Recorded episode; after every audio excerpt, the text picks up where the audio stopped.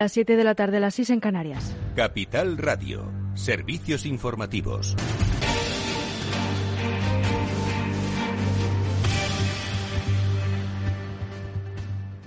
Buenas tardes. El Congreso de los Diputados convalida finalmente la reforma laboral por la mínima con un voto de diferencia por 175 votos a favor y 174 en contra y con la intriga hasta el último minuto. Finalmente han apoyado la reforma laboral Ciudadanos, PDCAT, Más País Equo, Compromís, Coalición Canaria Nueva Canarias, Partido Regionalista de Cantabria y Teruel Existe. Queda convalidado el Real Decreto Ley.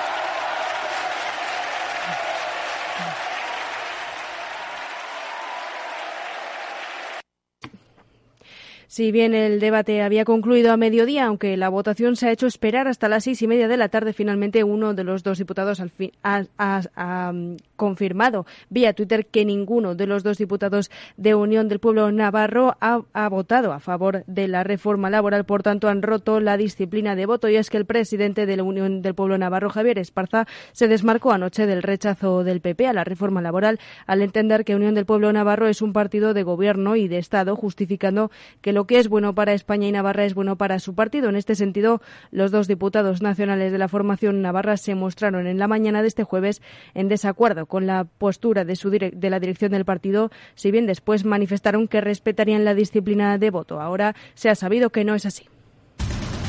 Según lo esperado, Esquerra Republicana y PNV han votado en contra tras intensas conversaciones con el gobierno de coalición, pues ambos grupos han reclamado cambios en el texto legal que ha convalidado el Congreso esta tarde, un extremo que hubiera ahuyentado a los agentes sociales del pacto alcanzado tras meses de negociaciones. El portavoz de Esquerra Republicana, Gabriel Rufián, reveló que tras anunciarse el apoyo de Unión del Pueblo Navarro, el gobierno dejó de contactar con la formación republicana. Tanto Esquerra como el BNG calificaron de fraude la reforma y critican que no se trate de la derogación de la del 2012. Porque si tú le vendes a alguien una moto y acaba siendo una bici, y es que le dices, no, mira, es que al menos tiene ruedas, le estás mintiendo y sobre todo le estás intentando estafar. Y nosotros no estamos para estafar a nadie. Va a consumar lo que a nuestro juicio es un fraude y lo que hoy eh, se debate y se vota en este Congreso no tiene nada que ver ni con esa propuesta ni con ese eh, compromiso. Y desde Comisiones Obreras critican a los partidos nacionalistas por entender que han votado motivados por la competencia electoral frente a una votación que se esperaba ajustada y así ha sido. Su secretario general, Unai Sordo, estimó que los grupos de izquierda nacionalistas deberían votar, deberían haber votado a favor de la misma para ayudar a recuperar los derechos para la mayoría trabajadora. Creo que en algunos casos, particularmente los partidos de la llamada izquierda nacionalista, están más motivados por cuestiones de competencia electoral, que prevén, lo dijo el representante de Esquerra Republicana, que confundía avalar una reforma para mejorar la vida de las personas trabajadoras con avalar un supuesto proyecto político. ¿no? A mí esto me parece triste porque creo que estamos ante una votación determinante para mejorar la calidad de vida y de trabajo de millones de personas en España. Y creo sinceramente que eso tendría que ser lo que moviese la, la actitud de los partidos. Y la presidenta del Partido Naranja, Inés Arrimadas, estimó que la reforma laboral no es del gobierno de Pedro Sánchez, sino de los agentes sociales. Esta no es una norma de Sánchez, ni de Yolanda Díaz, ni del Gobierno. Esta norma lo han hecho los agentes sociales. Por tanto, es la norma menos sanchista de las que se pueden aprobar en esta legislatura, porque se parece muy poco a lo que prometía Sánchez, se parece muy poco a lo que exigía Podemos y, y entierra muchas de las soflamas que había hecho la izquierda respecto a la normativa laboral. Pues es todo por ahora. Continúen informados en capitalradio.es. Les dejamos en Afterwork con Edu Castillo.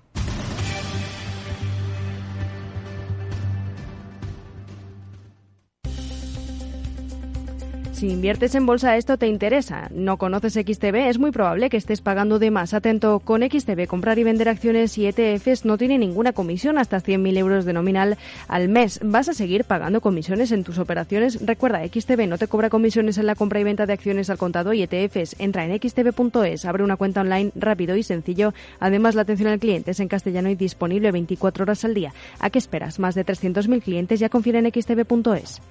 Riesgo 6 de 6. Este número es indicativo del riesgo del producto, siendo 1 indicativo del menor riesgo y 6 del de mayor riesgo.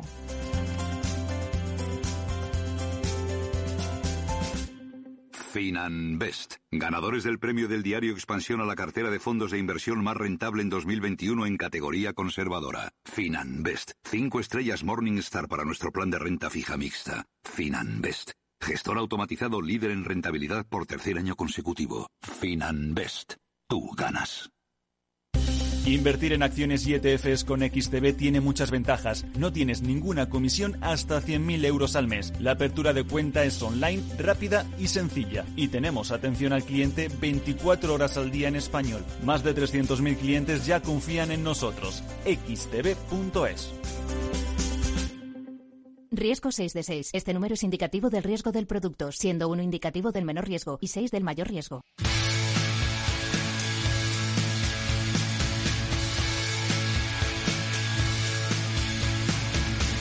Después del trabajo, After Work, con Eduardo Castillo, Capital Radio.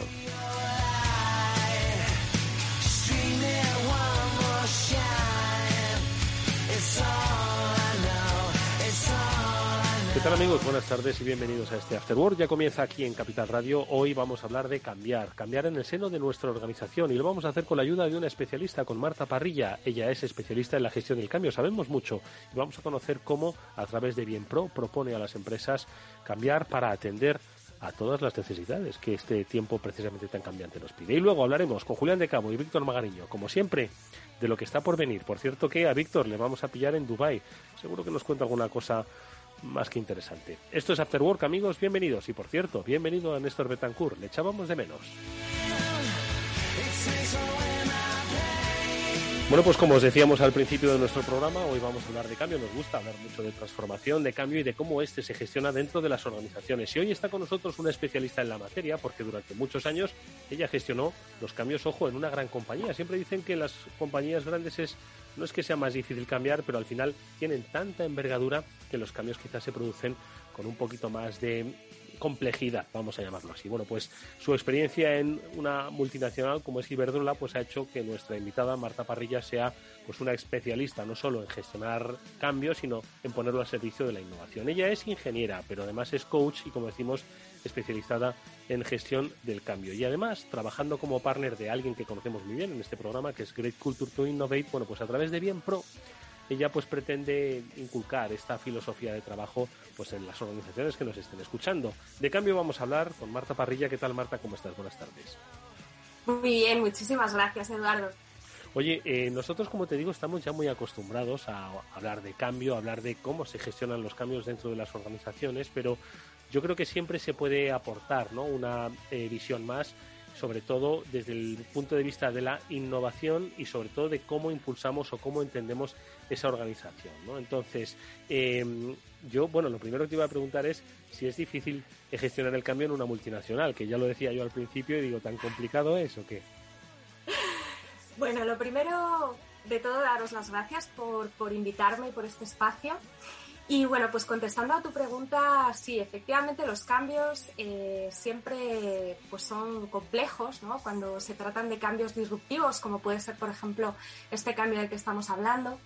Eh, si bien todo es posible, ¿no? todo es posible, incluso te diré que hasta se puede acelerar si se hace con la metodología y con el foco apropiado. O sea que de alguna forma hay herramientas, conocemos herramientas, ¿no? Que nos permiten pues llevar a cabo esos, esos cambios. Pero lo que eh, entiendo que es algo fundamental es que cambiar hoy todo el mundo tiene la necesidad de cambiar, tiene la obligación de mm. cambiar, o por lo menos tiene la curiosidad de mm. cambiar porque todo está cambiando a su alrededor, ¿no? Pero yo creo que lo importante es cambiar hacia dónde, ¿no? Y yo creo que tú has hecho una propuesta muy interesante que es eh, fomentar el cambio dentro de las organizaciones, basado obviamente en la innovación, pero para implantar una cosa que es, creo que es un, objetivo interesantísimo, que es el bienestar en las organizaciones, ¿no? Entonces, lo primero de todo, Marta, saber qué, qué es lo que entendemos por el bienestar en las organizaciones, qué es el bienestar en una organización, cómo se da. Sí. Bueno, lo primero de todo, eh, creo que es importante decir varias cosas, ¿no? Un poco de contexto, porque muchos de los radioyentes tal vez estén preguntando, bueno, cambios siempre ha habido, ¿no? Necesidad de bienestar en las organizaciones siempre ha habido, ¿no? Todos entendemos lo que puede significar un, bienestar, ¿no? Que al final significa, pues oye, sentirse bien, sentirse tranquilo, hacer las cosas con motivación, ¿no? Desde un punto de vista profesional y dentro de un entorno organizativo, pues a nivel, a nivel grupal, ¿no? Dentro de lo que es una, un grupo. Eh, ¿Qué es lo que ocurre? Que ahora mm, se está hablando mucho de bienestar y de bienestar en las organizaciones y desde mi punto de vista creo que es importante entender que esto no se trata de una moda como tal. sino que es la necesidad o la respuesta a un reto que se están encontrando las organizaciones, muy derivado de la transformación digital. Eh, derivado obviamente de la transformación digital, ¿no? Porque cambia los procesos, cambia las relaciones con los clientes, cambia, bueno, pues prácticamente cómo se concebía la empresa hace cinco años. ¿eh? No estamos hablando del pasado siglo, la pasada década. Bueno, ni siquiera hace cinco años. Y yo creo que además la pandemia ha hecho que incluso se parezca menos a hace un lustro, ¿no? Entonces, ¿cuál es un poco el planteamiento que haces de ese viaje, de ese camino, ¿no? Hacia el bienestar en las organizaciones? Pues mira, eh, yo creo que un poco al hilo de lo que estábamos comentando, es decir, la transformación digital, yo creo que ha traído cambios paradigmáticos en las organizaciones. Es decir, Además, cambios no solo mm, disruptivos en el sentido de hacer las cosas o las necesidades del cliente, ¿no? que ahora pues todo el mundo tiene un móvil, podemos eh, con un botón hacer una compra instantánea y generar ¿no? un mecanismo, un proceso que antes, hace unos años, pues tal vez no se daba. Y digamos que, todo esto, eh, todo este proceso de digitalización tecnológico, este avance tecnológico, está eh, entrando directamente en las organizaciones, en los procesos, y existe una necesidad de ir más rápido que antes, incluso de ser más creativos que antes. Y no solo lo digo yo, lo están diciendo los, estudios. Por ejemplo, hay un estudio que, ha sacado eh, LinkedIn Learning, por ejemplo, que todos los años hace un estudio acerca de cuáles van a ser esas aptitudes más demandadas por las empresas y las van un poco actualizando año a año. Pero la creatividad está entre el top o sea, ah, el top de las, sí, de las habilidades más demandadas. Y lo dice el foro, el World Economic Forum también. Mm. Y bueno, pues instituciones eh, pues, pues, muy relevantes que están haciendo estudios alrededor de, de, todo esto, ¿no? Entonces, ¿por qué la creatividad ahora, junto con, con esta situación tecnológica? Pues porque se nos está pidiendo precisamente eso, ¿no? Eh, ser, o sea, la, velocidad es tan vertiginosa, la velocidad del cambio tecnológico es tan vertiginosa que eh, tenemos como que sacar nuevas ideas, innovar, estar siempre dando unas nuevas respuestas. Entonces, lo que antes funcionaba, es decir, las formas de trabajar antiguas, ¿no? Por así decir, tradicionales, em, están empezando a no dar respuesta a las necesidades del mercado. Entonces, entre que se está pidiendo creatividad, que se nos está pidiendo también más adaptabilidad. De hecho, la adaptabilidad, según este, este estudio, o sea, está también entre, entre los cinco primeros. Es decir, la capacidad de, adaptarnos, la capacidad de colaborar, la inteligencia emocional. O sea, es decir, son las habilidades más demandadas en este momento por las empresas. Y esto no es casual, es una demanda de la digitalización. Entonces, ¿cuál es el tema? Que Mm, la creatividad como tal, eh, o la innovación, o la agilidad, las nuevas formas de trabajar, requieren de un cambio en la mentalidad de las organizaciones, en la mentalidad de las personas. Y es necesario acompañarlas para que esto, es decir, es necesario que exista una metodología para que verdaderamente estos cambios y estas inversiones que se están llevando a cabo eh, realmente sean exitosas. Porque si te fijas, Eduardo, la mayor parte de los cambios, al final, dentro de lo que son los procesos, las herramientas, pues, por ejemplo, una nueva herramienta que se implanta en una organización, una herramienta tecnológica para hacer un proceso de compra, recaen las personas. Recaen las personas. Y es necesario que las personas quieran. Es, necesario que las personas accedan a. Si, la creatividad, por ejemplo, es una de las eh, habilidades más demandadas, dentro de las cinco más, eh, más, demandadas por las empresas, para ser creativo tienes que estar en un entorno de bienestar, tienes que estar en un entorno que favorezca la creatividad, porque no sé, o sea, si te habrá pasado, pero el tener una idea así cuando uno, por ejemplo, está pues como muy estresado, muy agobiado, no suelen venir, es muy complicado. no suelen venir, no. Efectivamente. Por tanto, es necesario el que creemos unos espacios dentro de las organizaciones que realmente fomenten esta creatividad. Y en la transición, es decir, hasta que lleguemos ahí, sobre todo las empresas que no han nacido así, ¿no? Porque las empresas nativas digitales, que se llaman, pues casi todas ya vienen con ese ADN y tienen unas formas de trabajar muy diferentes. Mm. Pero las empresas tradicionales, eh, pues eh, tal vez tengan formas de trabajar pues, pues más un, pelín diferentes, ¿no? No, tan, no tan ágiles, no tan innovadoras como, como, como se puede entender una empresa nativa digital. Y es necesario acompañar a las personas con metodología. Y has descrito muy bien ese escenario ¿no? en el que el mercado está exigiendo unas nuevas skills em, que antes, bueno, pues quizás no estaban concebidas siquiera dentro de los manuales de, de la gestión de empresas, ¿no? Y hoy pues son parte fundamental, además de los manuales de gestión de empresa. Ojo, unas no vienen a sustituir a otras, sino a, reforzarlas, complementarlas o adaptarlas. ¿no?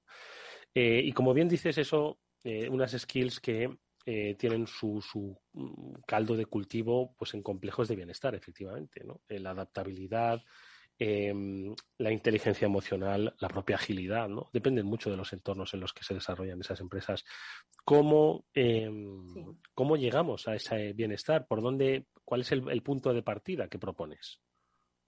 Bueno, yo sobre todo em, propongo cinco claves que me gustaría comentar contigo para hacer un proceso de implementación o de implantación de un programa de bienestar para, para la innovación o preparar una organización para la innovación o nuevas formas de trabajar, que sería eh, el siguiente. Lo primero, creo que es muy importante eh, ser objetivos con, el bienestar también, es decir, que lo midamos, hacer un diagnóstico de partida de qué es lo que puede estar fallando, ¿no? Es decir, ¿dónde estamos? Mm. Punto de partida.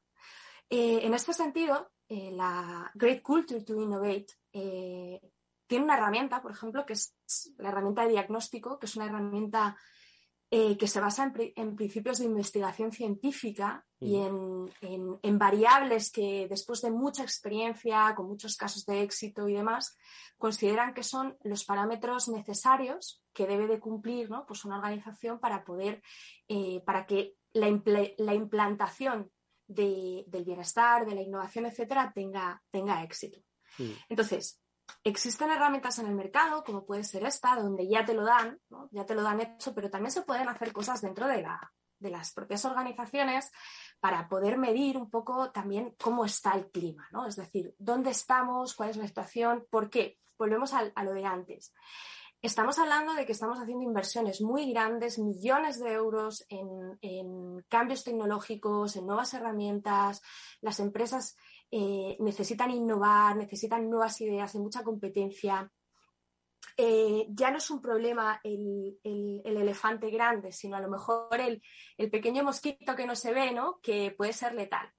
Entonces, en este sentido, em, tenemos que saber dónde estamos. Y para saber dónde estamos, el punto más importante, lo que yo recomiendo es hacer un diagnóstico. Un diagnóstico del bienestar. ¿Por qué? Porque al final es en las propias personas donde van a, adoptar los cambios. Entonces, a partir de ese diagnóstico, igual que si fuéramos al médico, pues yo ya puedo poner un plan de acción concreto si lo que tengo es un problema de, soporte organizativo o lo que tengo es un problema de productividad o falta eh, una cultura de innovación, ¿no? una mentalidad de innovación, pues ahí a partir de una serie de un diagnóstico objetivo, con herramientas, pues poder establecer un plan de acción que sería ya empezar por la siguiente fase.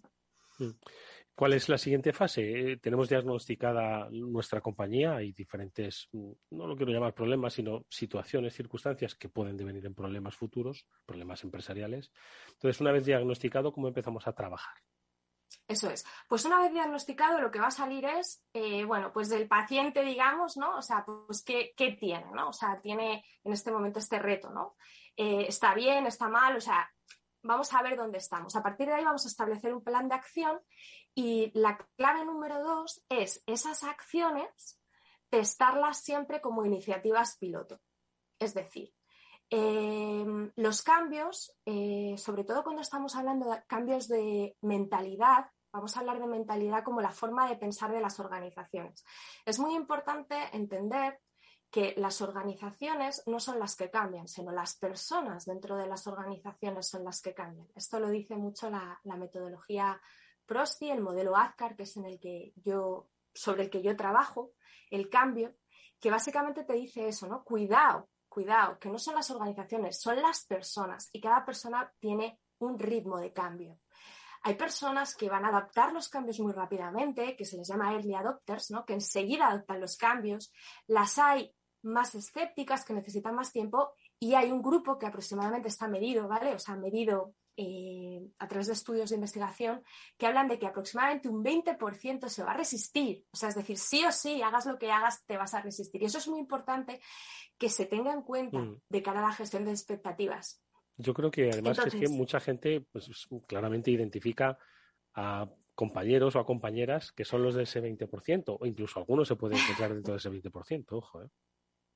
Efectivamente, y al final no se trata, mm, yo creo que hay que suscitar el cambio, es decir, yo creo que hay que, eh, tenemos que mm, demostrar a las personas que esto es bueno.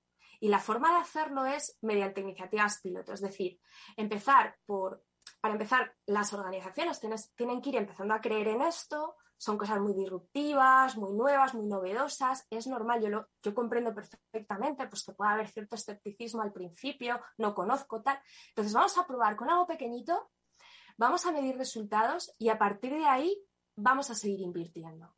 Entonces, lo bueno de las iniciativas piloto, si las adoptamos con una, una mentalidad ágil y una mentalidad lean startup, nos va a permitir en muy, en muy poquito tiempo validar, validar y y por tanto seguir invirtiendo con bases ya mucho más eh, amplias, ¿no?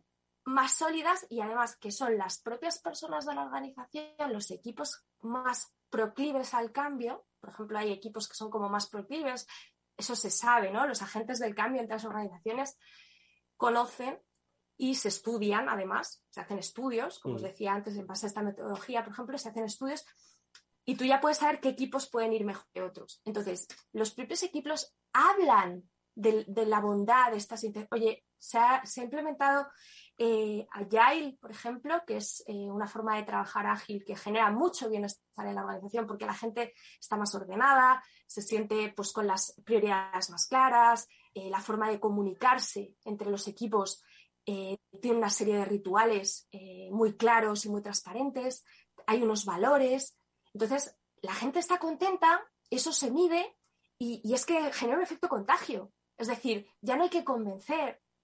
Lo que estamos hablando es de que la gente quiere, que es otro de los, de los puntos que voy a comentar, que es el tercero, que sería, bueno, una vez que ya hemos probado y hemos visto que, este es el camino, que, que, estamos mejorando, que este es el camino, que partimos de un problema, que estamos buscando una solución, yo lo que recomiendo es, la tercera clave es gestionar el proyecto de bienestar como un proyecto. Es decir, con un equipo, con un sponsor clave que sea, eh, que sea activo, que sea visible en la organización, que realmente eh, esté cerca, que cree coalición, que crea en ello, que, lo, muestre con el ejemplo, ¿no? Es decir, hmm. mm, súper importante crear un equipo que gestione estas iniciativas, que las implemente, porque las ideas, se, pueden tener muchas ideas, se pueden tener muchas ideas para mejorar las cosas, pero como no se lleve, no se no se ejecuta. sí, entiendo. Exacto. Entonces, este, estos proyectos tienen que tener una estructura y una metodología desde mi punto de vista en este entorno cambiante ágil, un, un framework ágil, es mi recomendación. Em, e ir implementando lo que se quiere lo que se quiere hacer, es decir, quiero ser más innovador, pues voy a, voy a trabajar de manera innovadora este proyecto, es decir, voy a liderar con el ejemplo, voy a ser ese cambio que quiero ver en el mundo, como decía Gandhi. O sea, es un poco como ir haciendo en lo que creo que los demás tienen que hacer, pero yo lo hago, yo, yo soy eso que quiero, que quiero transmitir, ¿no? Mm. Y mm, estamos en un camino que, bueno, pues, se propone desde Bien Pro eh, un recorrido por cinco etapas. Eh, llevamos tres, vamos con las dos, porque por otro lado tampoco quiero que nos quedemos sin tiempo para poder hablar de esas dos, eh, de esas dos que nos restan. Diagnóstico de partida, testar iniciativas piloto, concebirlo como un proyecto, un proyecto real, con un equipo, con personas identificadas. El siguiente paso, ¿cuál es? ¿Hacia dónde damos el salto? Bueno, sí, sería luego eh, el cambio de mentalidad, ¿no? Es decir, hay que entender que tenemos que hacer un cambio en la mentalidad de las organizaciones y en la mentalidad de las personas. ¿Esto qué significa? La mentalidad eh, es la cultura, básicamente. Es, es, todo eso que no se ve, los valores, eh, las, un poco las políticas, todo eso que no se ve, ¿no? Que, que, es, que de alguna manera es la forma de comportarnos ¿no? dentro de las organizaciones.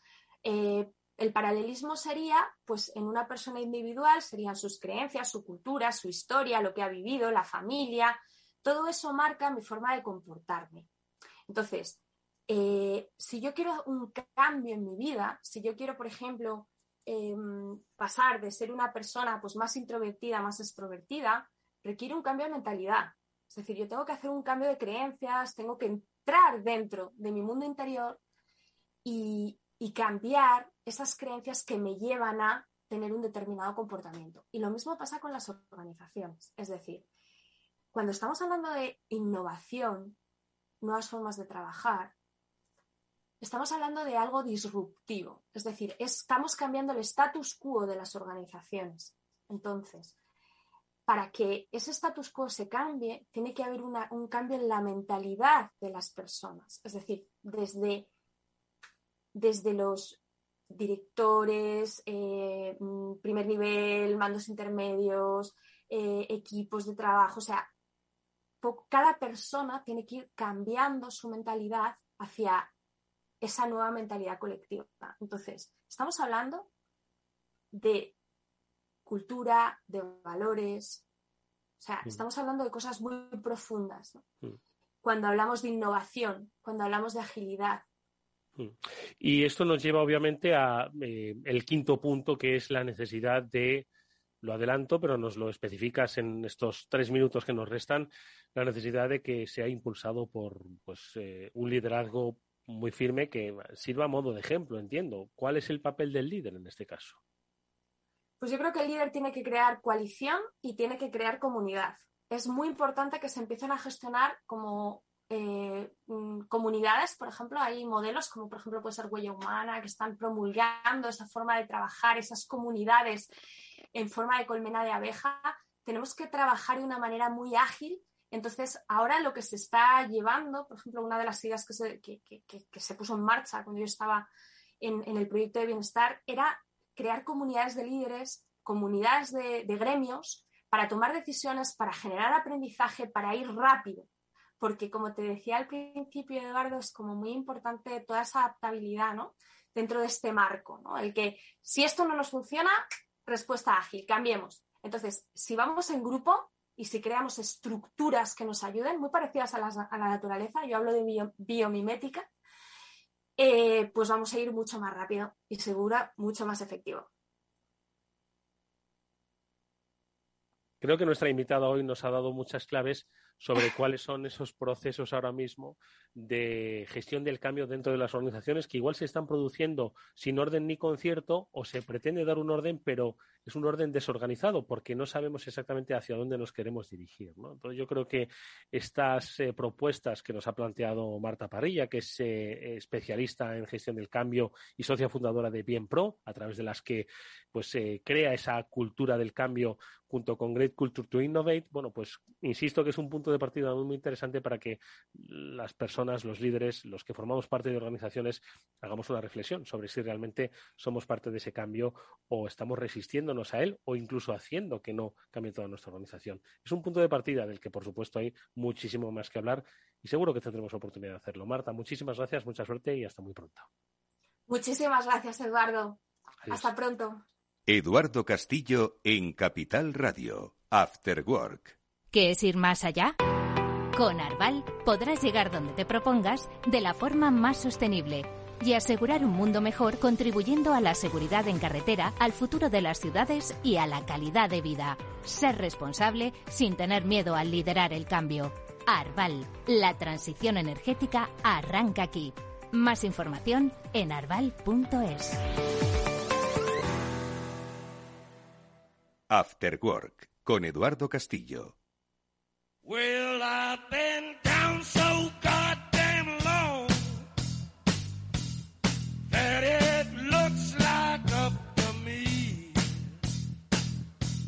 Bueno, pues nosotros continuamos eh, nuestro programa, como siempre, hablando y reflexionando con la ayuda de nuestros dos gurúes de cabecera. Ellos son Víctor Magariño y Julián de Cabo.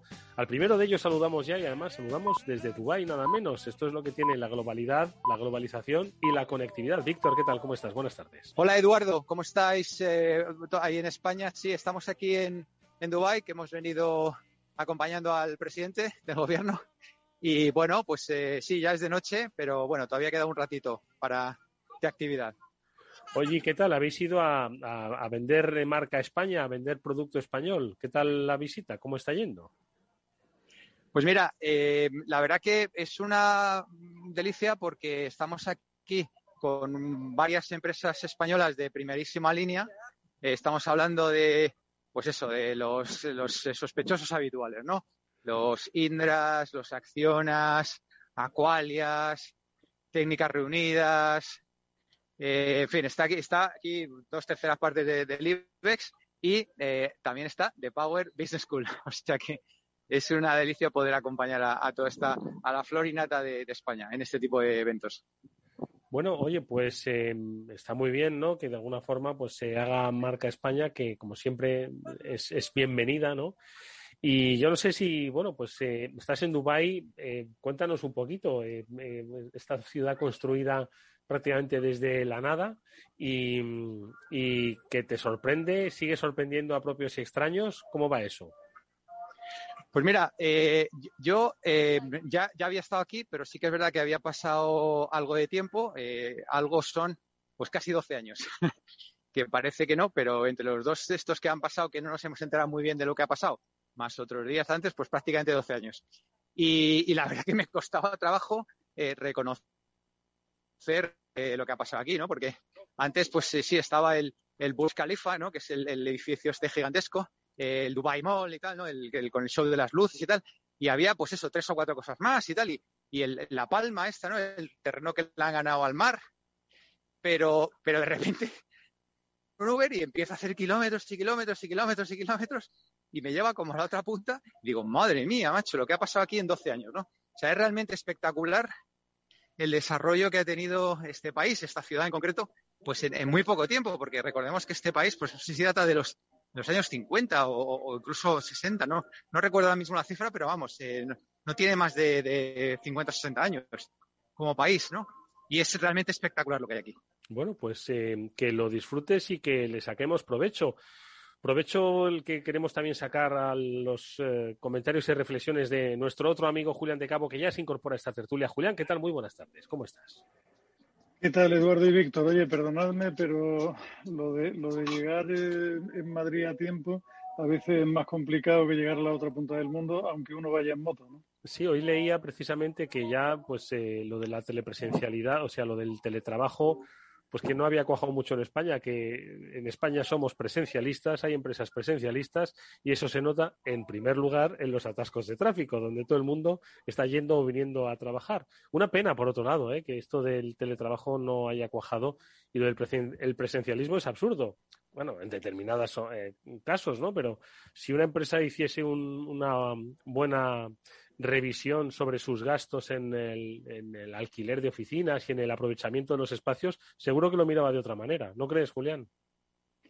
Hombre, está más que claro y desde luego las calles estarían más llevaderas. Además estamos, estamos, yo creo, sumando lo peor de varios mundos porque hemos vuelto al, al presencialismo, pero además rechazando mucho más el transporte público todavía que antes. O sea, todo el mundo intenta ir en su propio vehículo para no contagiarse, con lo cual los atascos empiezan a ser como los de la época dorada, que yo recuerdo algunos verdaderamente de traca. O sea, yo recuerdo aquella, bueno, lo recordaréis seguro, ¿no? Aquellas fotos de portada del periódico que hacían siempre desde los puentes de la M30 los días de salida de vacaciones de Semana Santa o de tal, con colas que eran realmente kilométricas. O sea, yo recuerdo eh, cuando yo hacía más vale no pensarlo, pero allá por el año 90, cuando yo estaba haciendo el máster, tardamos ocho horas en salir de Madrid y llegar a 150 kilómetros de distancia, que era nuestro destino. No sé si eso lo volveremos a ver repetido alguna vez, pero lo de Madrid dentro empieza a ser de locos. ¿no?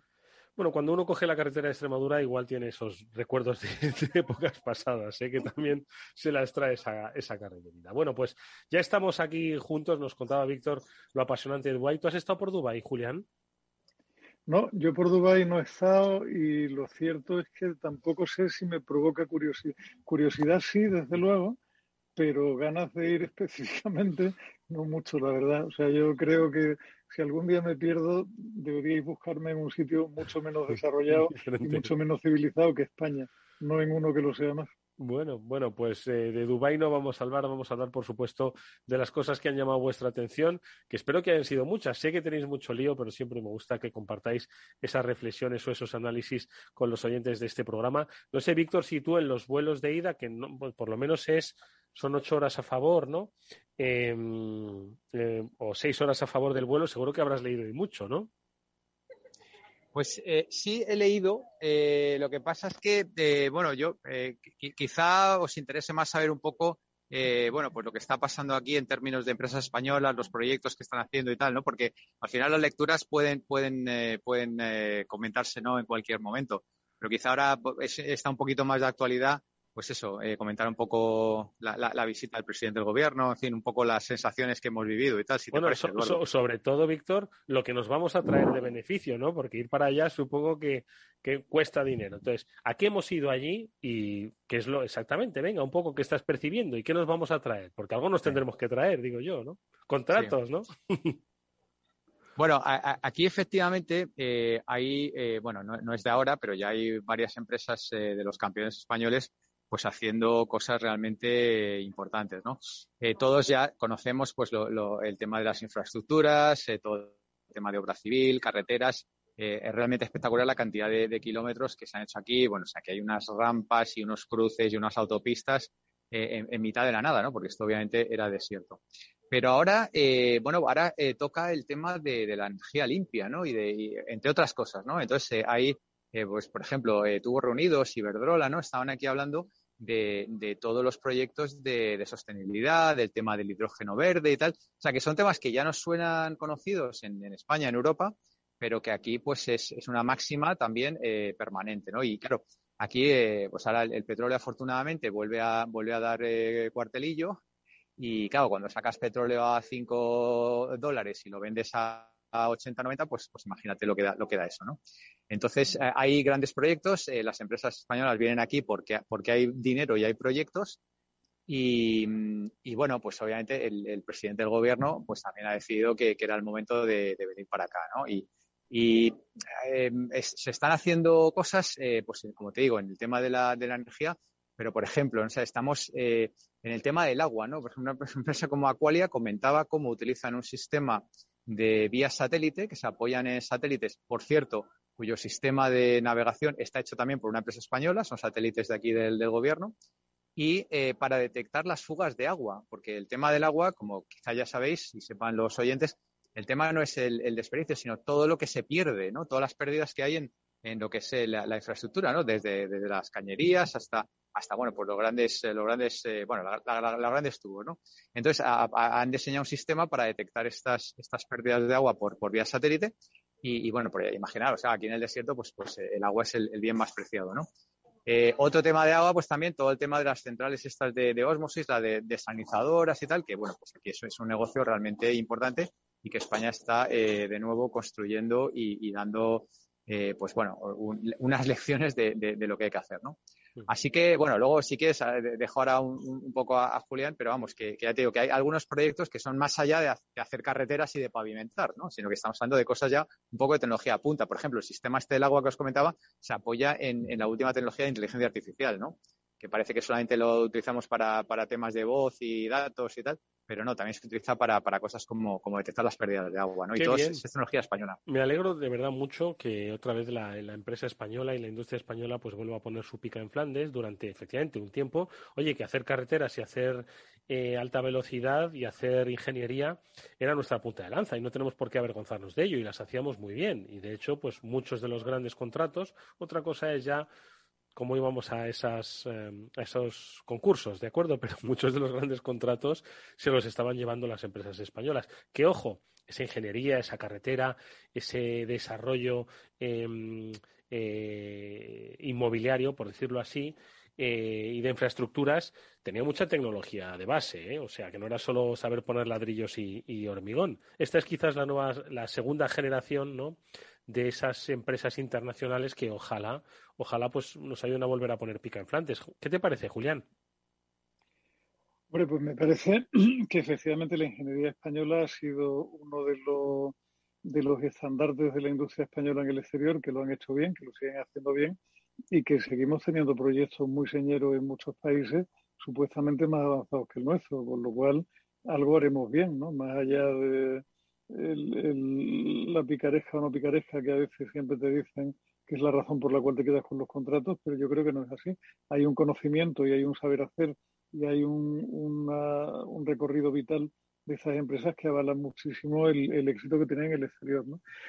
a mí la verdad es que esta semana se me ha pegado el ojo en dos cosas completamente distintas, Eduardo. Yo, por un lado, se me ha pegado en un tema que tiene que ver con la política, que ya lo siento, y con las elecciones en Castilla y León, donde se están peleando un poco en torno a quién promete más ancho de banda en un plazo más rápido lo cual me parece que tiene, bueno, que no deja de ser una buena noticia y tiene bastante sentido, ¿no? Esto, por supuesto, se le olvidará a la vuelta de, la, de las elecciones, a sea quien sea el candidato que gane y al que gobierne, pero tirando de ese hilo, eh, con un artículo muy interesante donde hablaban con datos, que es, la, es la mejor forma de hablar, de, de un buen señor que es Antonio López, José Antonio López, el consejero delegado de Limpia, de una compañía que se dedica a temas de tecnología, que había hecho su tesis doctoral precisamente sobre el impacto económico que tiene el despliegue de banda ancha en entornos rurales, que es una cosa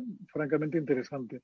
Y la conclusión que se acaba este buen señor es que la diferencia entre tener 30 megabits o 100 megabits de acceso marca una diferencia enorme en la evolución económica de las poblaciones que tienen acceso o no. Él lo cuantificaba en que las poblaciones que tenían velocidades de 100 megabits o superiores conseguían elevar su renta media un 1,4% en comparación con las que no. Pero es que las cotizaciones a la seguridad social subían en 3,1% y la tasa de paro se reducía en casi un punto.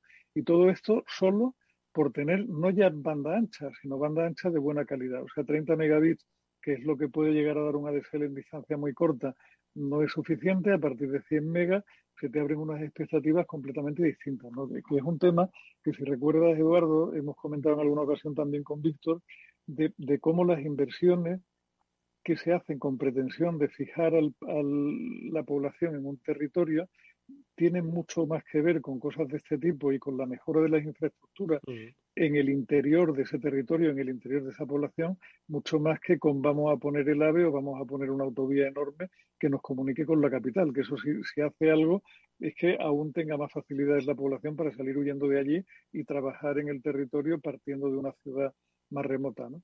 Me parece que, que, en fin, no está de más recordar que la tecnología no es un capricho, que las telecomunicaciones no son un capricho, que quizá deberíamos convertirlo en algo parecido a, a, derechos humanos con protección constitucional, más allá incluso que el derecho a la vivienda digna o no digna, y que, caramba, el esfuerzo que se haga en telecomunicaciones tiene un retorno, que es un retorno objetivo, cierto, medible, interesante.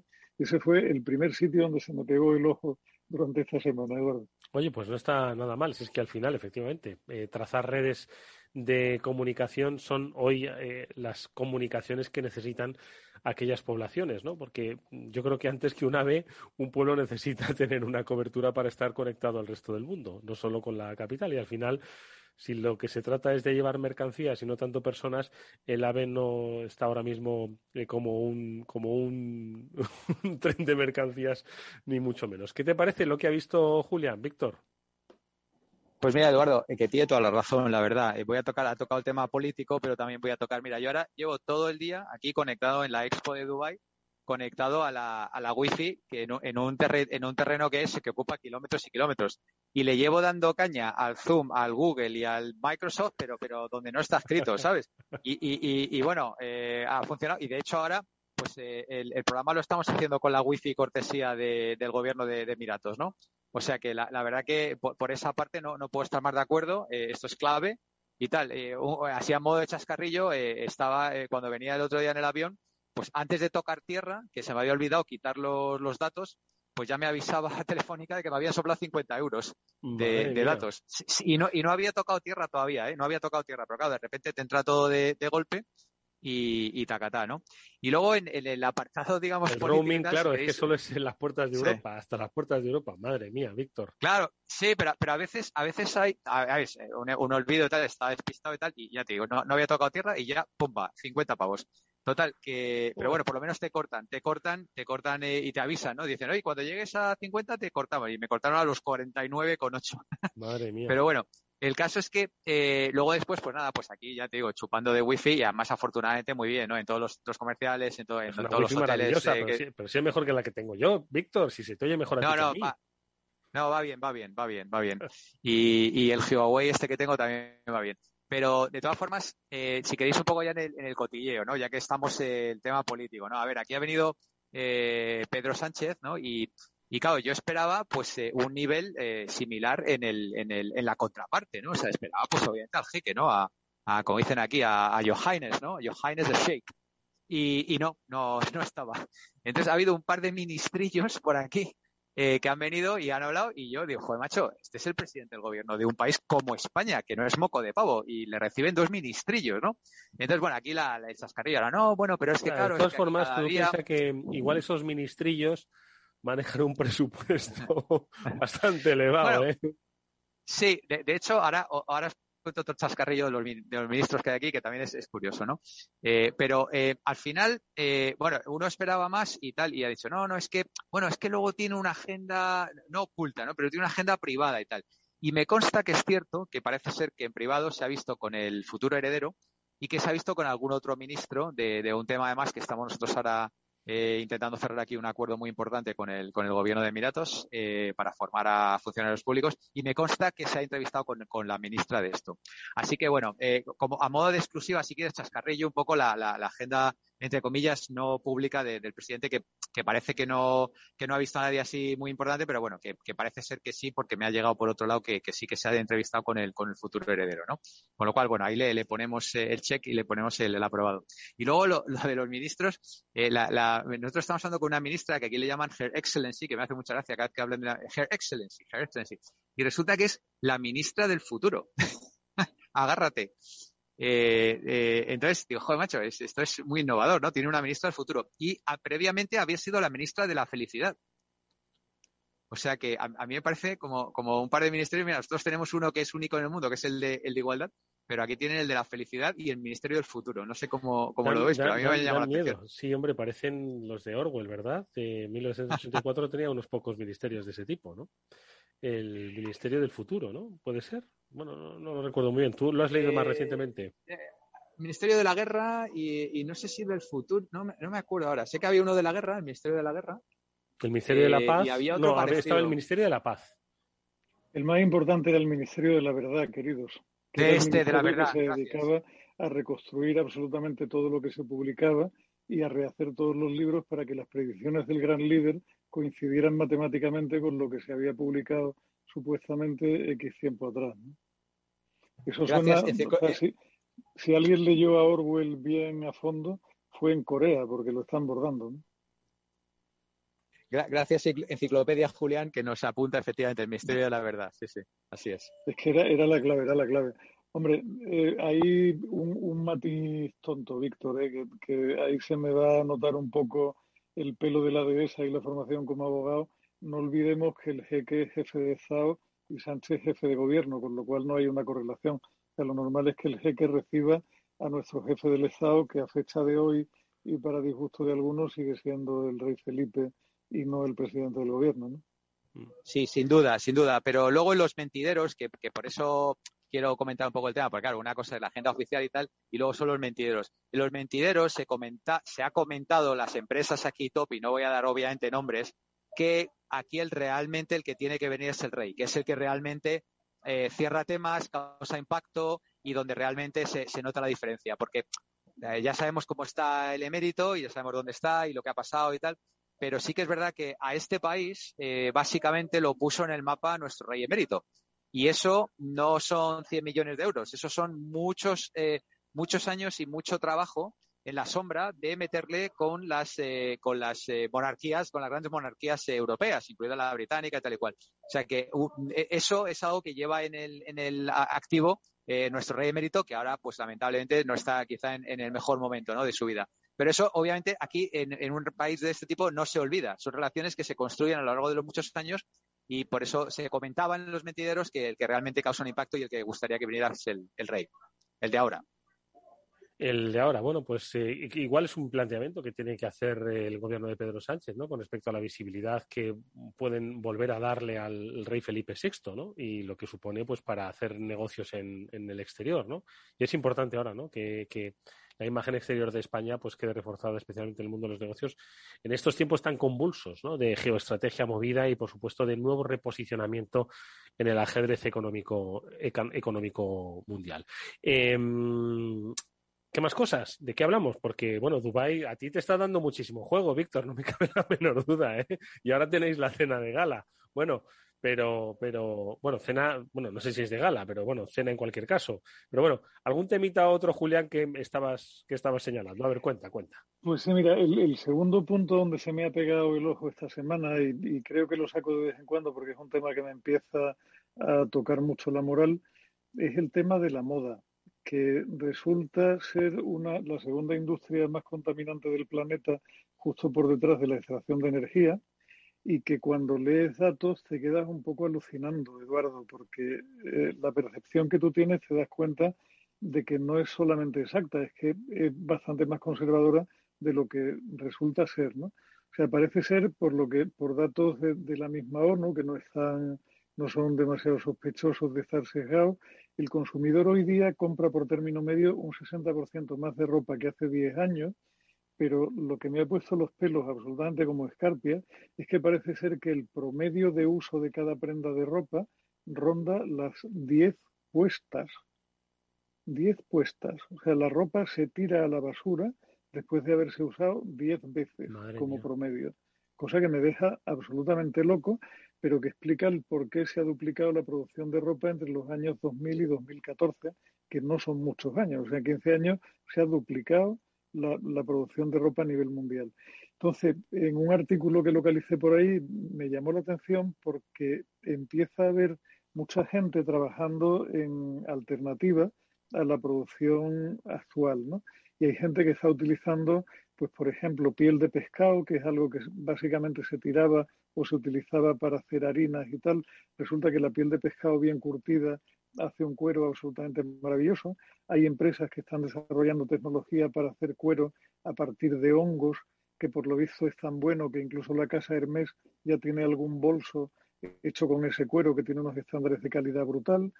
Se están empezando a utilizar materiales vegetales reciclados tipo hojas de piña y cosas por el estilo para conseguir convertir esa industria en algo mucho más ecológico, más mucho más eh, limpio con el planeta, etcétera, etcétera. Pero claro, ahí el, el, gran cambio es un cambio también de mentalidad. O sea, por mucho que hagamos las cosas más ecológicas, si insistimos en utilizar una prenda solamente 10 veces, lo hagamos lo ecológico que lo hagamos, estamos haciendo un derroche de recursos completamente absurdo. una cosa, te están oyendo algunas camisas mías que van a ponerse en huelga después de haber oído que hay otras compañeras suyas que solo se ponen 10 veces en la vida, madre mía.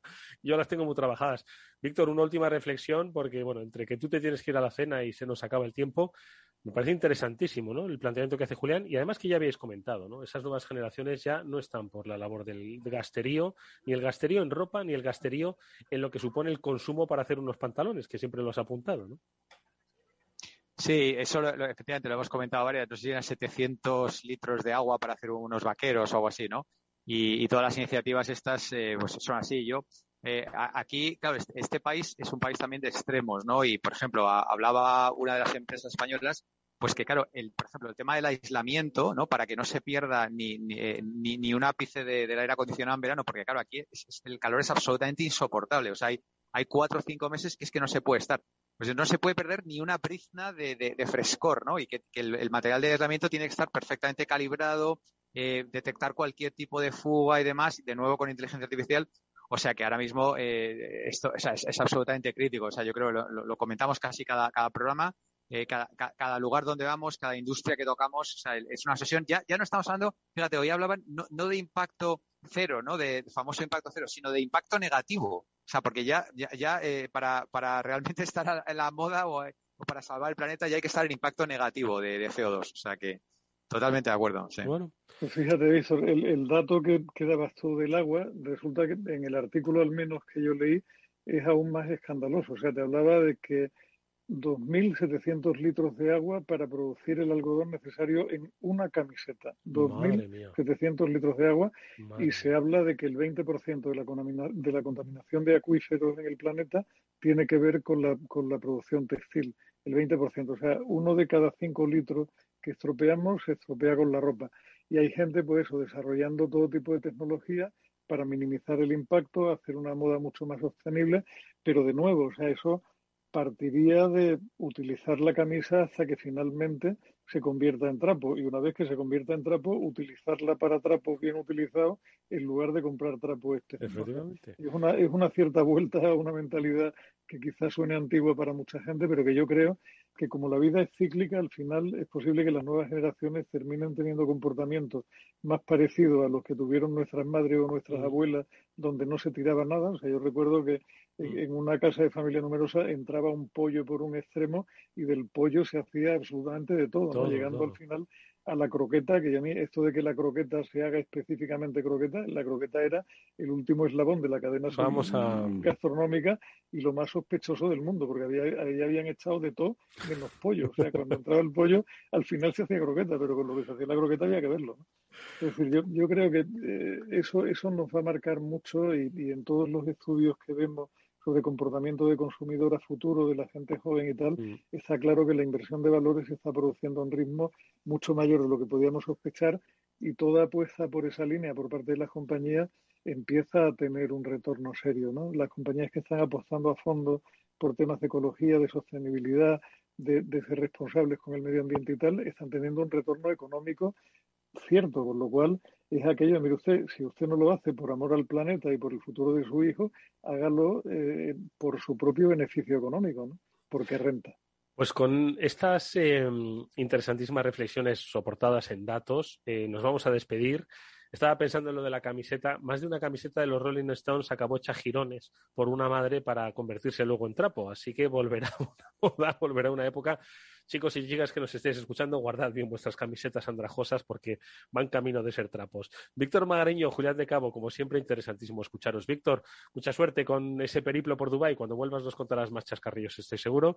Y Julián, gracias como siempre por haber estado con nosotros. Ambos, muchas gracias y nos vemos la próxima semana. Un placer y nos vemos pronto, querido. Venga, muchas gracias. Y disculpar el sonido, pero esperemos que haya podido merecer la pena. Sin duda alguna. Gracias, Víctor, y a todos ustedes. Nos vemos el eh, próximo lunes, que volveremos con el programa de ciberseguridad, Cyber After Work, aquí en Capital Radio. Os habló Eduardo Castillo. Sed felices. Adiós.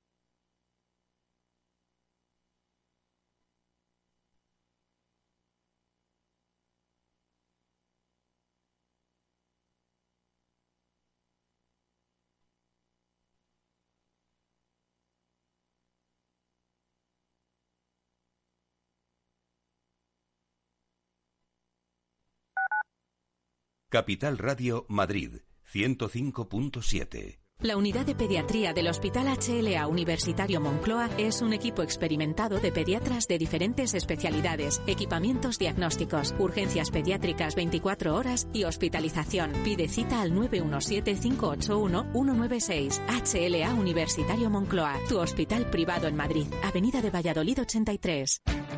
Esto te estás perdiendo si no escuchas a Rocío Arbiza en Mercado Abierto. Xavier Puig, profesor de finanzas en la Universidad Pompeu Fabra. Hasta es de mala educación preguntar eh, cosas de dinero. Yo recuerdo en países anglosajones que a veces es lo primero que te preguntan, ¿no? Eh, ¿Cuánto cobras? y para nosotros nos parece impúdico. Mercado Abierto con Rocío Arbiza. Capital Radio. Si quieres entender mejor todo lo que rodea a nuestro sector alimentario, tienes una cita en La Trilla. Un gran equipo de especialistas te acercará a la actualidad económica y política desde el campo hasta la mesa. Conocerás sus principales innovaciones sin olvidar las producciones más tradicionales. Los sábados de 8 a 9 de la mañana con Juan Quintana, La Trilla de Capital Radio.